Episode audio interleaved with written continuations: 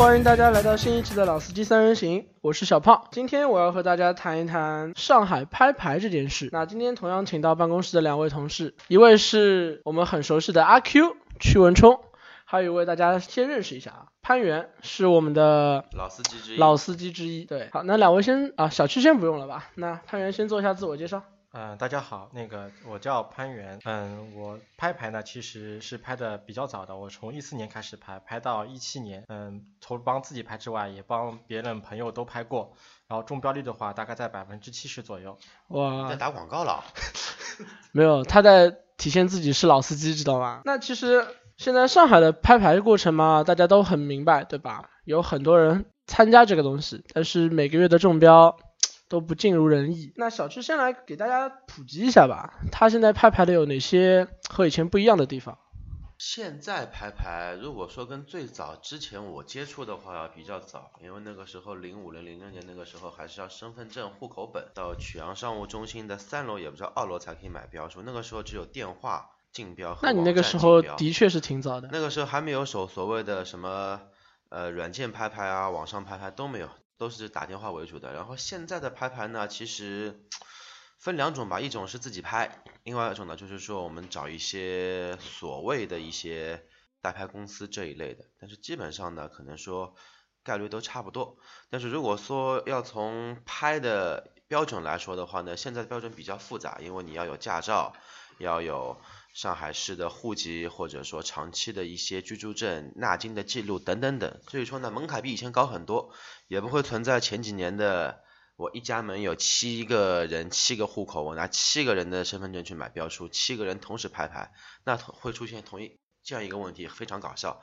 我自己的朋友就亲身碰到过这种事情，就是一家五个人同一个月同一天拍中了三张牌，那怎么办？买三台车吗？那这个挺尴尬的。那那那也不可能买三台啊，他买了两台车，另外一台车的一个额度就浪费，所以说变相说吧，这也是一种浪费资源的一个体现。那现在的政策，也就是说对上海人来说，中标的机会是不是越来越高了？呃，相对来说是因为有你名下一旦有过车牌之后，你就不能再重新参与新增额度的一个拍卖。那也就是说为为那些没有车没有拍到车牌的人制造了一种机会，就省出来一张牌照给到一个没有拍到牌照的人。嗯，也可也可以这么讲，给到真正有需要的这一部分人。所以你那时候在 4S 店上班的时候，有没有做过这种代拍的联系或者是代拍？我以前有代拍公司，以前自己开过，对，有代拍。那以前成绩怎么样？成绩我不做广告，我这个开过就开过了，这个有需要的话可以私信我。私信是吗？那我们节目后再说。那你的第一张牌照是什么时候的？我自己的第一张牌是一一年时候拍的，一一年是吧那大概是在什么价格？第一张五万五千八，我记得很清楚，因为我现在拍的牌照是第二张车牌，那你五万五千八是用了多久拍中的？想拍就拍中了，哦，就那时候是电话拍的是吧？电脑拍的，啊，电脑拍的，而且拍的人少是吧？拍的人比现在少个一两万吧，一两万，那其实也不少了，那说明你运气是不错的。不是运气，这个是实力的体现。好好好，那潘源呢？你的第一张是什么时候？呃，我的第一张说来有点蹊蹊跷，那个，呃，我第一张牌照其实是在一四年，一四年不是有政策，嗯、到一五年的时候不能做就是牌照的转换和交易的嘛。其实我嗯第一张牌照呢是自己买的，因为当时我买了标书，然后把标书呢其实给了黄牛，然后拍了四次，一一次都没拍中。最后在最后一个月的时候。然后我就把标书拿了回来自己拍，然后自己没发，就是发现自己一拍即中，这个可以来说是我的第一次感觉到，嗯，我拍牌了非常成功。在之后呢，我又朋友给了我一张牌照，然后我在嗯同月的十二月份又拍了一次，又中了。这时候让我对拍牌这个事情觉得信心暴增。那你还是蛮厉害的，可以连中的。那你第一张牌照买完之后，之后的一年应该就是不能交易了，对吧？对对对对，那时候那你拍中的那张怎么办？嗯、我自己拍中那张，现在只好再去买一辆车啊。也就是说，到时候就突然变成两辆车了，对吧？嗯，不过其实个人觉得，就是作为一个家庭，嗯，可能两辆车还是有必要的。当然，这个话题我们可以放到以后再去讨论。好，那你们在拍牌当中遇到过什么问题吧？就比如说像我自己拍牌的时候嘛，就会发现我想猜到了一个价格，但是在最终输入验证码的时候来不及，时间太短，或者是网络比较卡。那你们有没有碰到这种情况？这个非常正常啊，太太正常不过了。有拍牌的小伙伴都会有这样的经验。那我价格没，哪怕我价格中了，时间不对，我还是没有中，空欢喜。那有没有什么方法，或者是可以有一种给到给到别人意见，大概是怎样的一个操作，可以让他得到一些方法来提早这个出价，或者是说那个怎么说啊？有没有什么技巧可以给到他人建议？然后让他们提高他们的中标率。两位，这个这点我来说一下。那个，嗯，从一四年到一七年来看，嗯，一四年的价格其实它是在最后半分钟的八百块钱左右。其实你加上八百块钱左右就可以，嗯，只要你把输入码啊验证码打进去就可以拍到牌照。但是呢，到一七年就不一样了。一七年它在最后的一分钟的一个价格增长速度非常快。嗯，据我到现在的观察，我建议加在最后一分钟的时候加价。一千到一千五左右，然后最后三十秒的时候把输入码验证码打输入进去，这样的话是有一定几率中标的。但是最后能不能成功的输入验证码，这个只要就要看大家的人品了。对，而且现在的拍牌验证码会出现很多不同的变化，那而且它是不固定的，对吧？每个月会发现有香蕉、苹果啦、飞机、汽车啦，或者是验证码上面带星号之类的，这个东西其实你们觉得有没有增加拍牌者的难度？呃，怎么说呢？这个东西，我个人认为啊，呃。首先，我们每个人真的有买车的需要，我们要抱一个平常心去，就跟买就跟买买买彩票一样，你不中，这个是你正常的，你哪天中了，是你真的是上海话说个郭德纲踢湖北了，那么呢，你可以对吧？可以有一些信仰，有可以追求都没有问题。但是呢，如果说我们每次拍牌都抱着一个玩大型网游的心态，无论输赢，无论怎么样的一个心态去拍，说不定就中了。因为我身边真的有这两个对车子以及拍牌一窍不懂的女孩子，拍了第一次自己拍。没有找任何人，也没有打电话请教我，请教他的小伙伴，直接中了。他就问我，哎，我想买台车。我说，那你车牌有拍好吗？我拍中啦。哦，我说那我恭喜你。我说你拍了几年了？没有啊，我就拍了一次就中了。所以说这个东西呢，还是看你的心态。你心态越着急，有些东西呢，你可能说期望越大，失望越大。但是至于说有什么技巧能告诉我们的听众朋友，呃。就是说，能不能有没有速成班吧？那我个人建议，相信你自己的运气跟你自己的手气，不要一味的托付所谓的一些代牌公司，因为他们的概率相对你来说是没有任何区别的。而且最最重要的一点啊，其实还是个平常心吧，对吧？你只要不抱太大的压力，放松一点去拍，还是几率应该会比较大吧。因为你越紧张，其实对你的操作来说是越是给给你一些这种阻碍的。你就像以前我们每个人参加过的中考、高考一样，你高考之前你太紧张了，晚上睡不着觉，考试的时候满手都是汗，考卷上面哇一滩一滩一滩一滩的不明的这种物体，你觉得你的发挥是肯定是不会正常的。那么拍拍一样，有些人呢小心脏受不了，那么我们就稍微喝一杯茶，抽一根烟压压惊，我们再继续进行这这么一个。大型的网游说不定就中了，对吧，老潘？对。然后小胖前面说的那个验证码，香蕉、苹果会不会让人家觉得就是眼花缭乱之类的？我觉得这个加香蕉、苹果、飞机是有必要的。为什么有必要呢？因为大家前段时间在我们一七年上半年的时候，有没有听过这样一句话？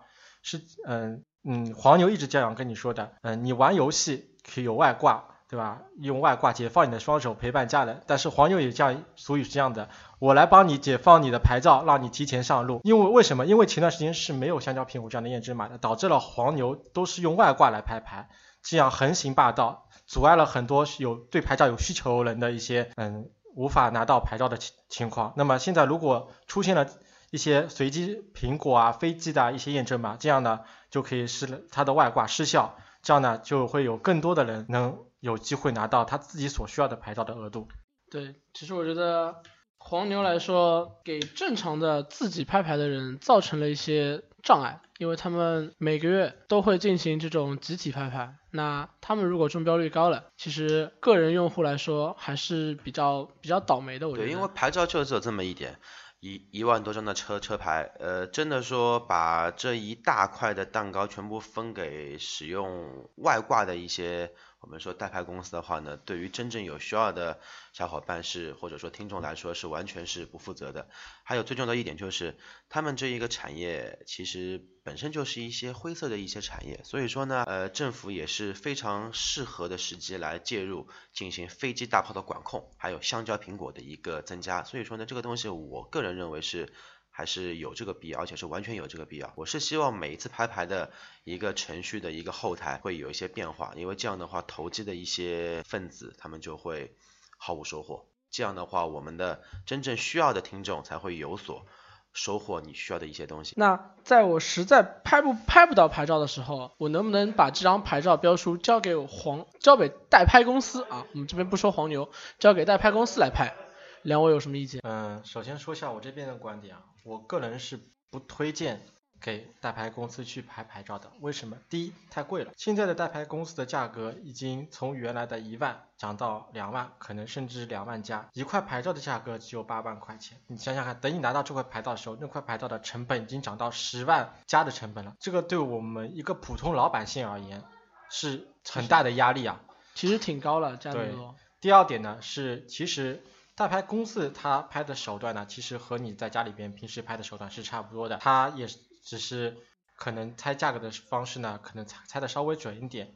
那你们也不要就是关注了他们一些代拍公司的人的微信，觉得他们啊每次拍牌就会看拍中很多很多牌照，其实这些牌照呢，他是很很多人找他一起拍。那么你想想看。同时有五十到一百个人找他拍，他总归会中一两块。那么他把这这两块放在他自己的朋友圈里边晒出来，只是吸引你们去勾引你们去上他这个当。大家想想，这种当上了干嘛呢？这个钱两万多块钱，还不如可以贴在自己买车的基金上面呢。所以说。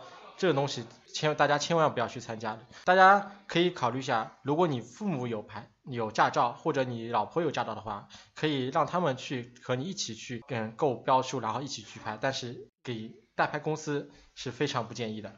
那现在代拍公司不是在外面声称什么各种软件可以增加的它的中标率吗？嗯，软件从嗯一。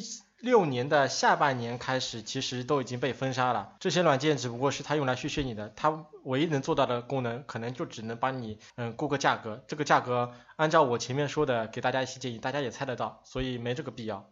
那是呃一月份的拍牌我也参加了，因为我帮我朋友拍嘛。我在网吧里面看到有很多人就都会选择同一款的代拍软件。那我不知道这个软件他们。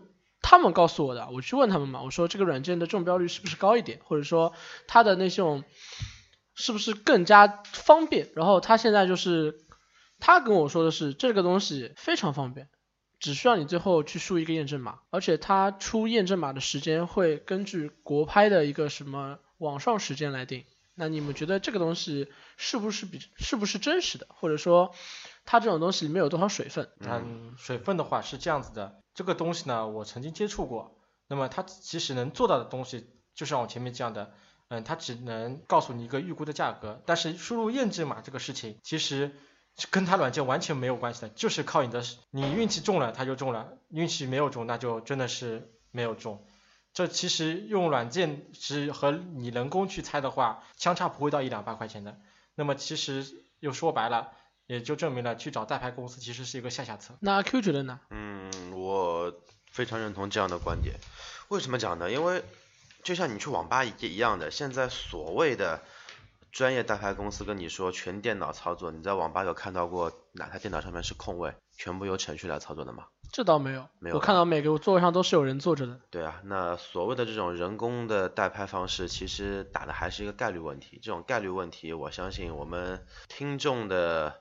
人品也好，运气也好，肯定比这些职业操守来的要更加更加的运气更加的好一些。为什么呢？因为我们需要这块车牌的目的性很纯粹，因为我们需要需要它，我们需要这样的一个工具来对于我们生活进行一定的改造，而不是拿它这个车牌作为一个利益工具来进行这么一个操作。所以说，相信你自己的运气，相信你自己的能力，凭心态，心态平和下来来拍车牌，肯定能拍得到。现在如果我要去上一块外牌，因为我实在拍不到牌照嘛，那我现在要又要用到车子，那如果去选择上外牌，那你们两位觉得外牌现在在上海这个城市符合我们的城市标准，或者说使用标准？城市标准有些宏观，这个我们先不谈。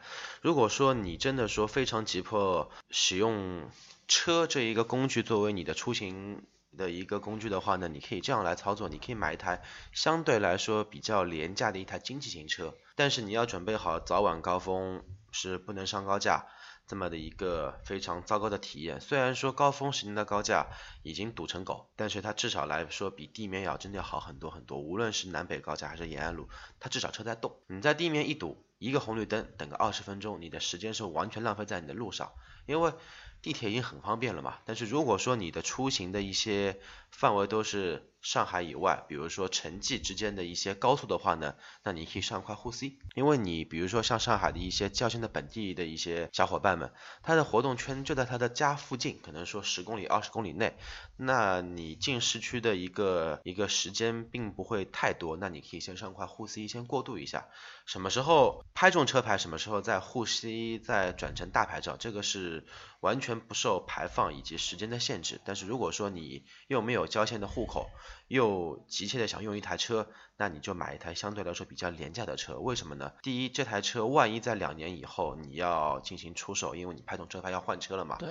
相对来说，价格价值越低的车，它的保值率会相对越高，因为它的基数比较低。你再跌，你你也跌不了几万块钱。如果说你那，如果如果说你买了一台三四十万的一台车。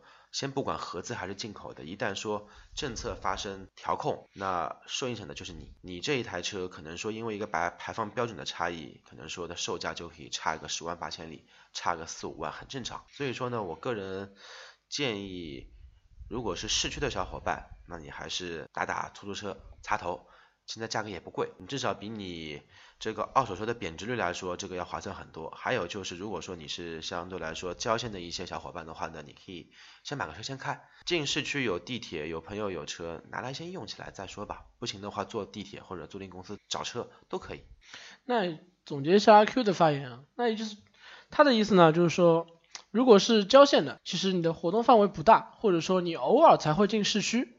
可以选择沪 C，对吧？那如果你是在市区里面的，可以选择现在出行方式很多嘛，对吧？公交、地铁，或者是 Uber 啊，或者是各种打车软件。对啊，绿绿色出行的话嘛，你骑骑摩拜，骑骑小明，骑骑 Off 都可以。对，所以说现在有很多的，你拍不到牌照，那可以用很多其他的方式来代替你的出行，那你可以定下心来慢慢的拍嘛，对吧？其实。那现在外牌在上海的政策，你可以大家普及一下吧，阿 Q。现在外牌，我记得没错的话，应该是早上七点到上午的十点，它是不能上上海的一些主要的一些城市的高架快速路。从下午这就比较早，从下午的三点开始到晚上八点是完全进行的。然后因为这个东西呢，也是涉及到上海的一个机动车保有量的一个宏观的控制。上海就这么大一块地。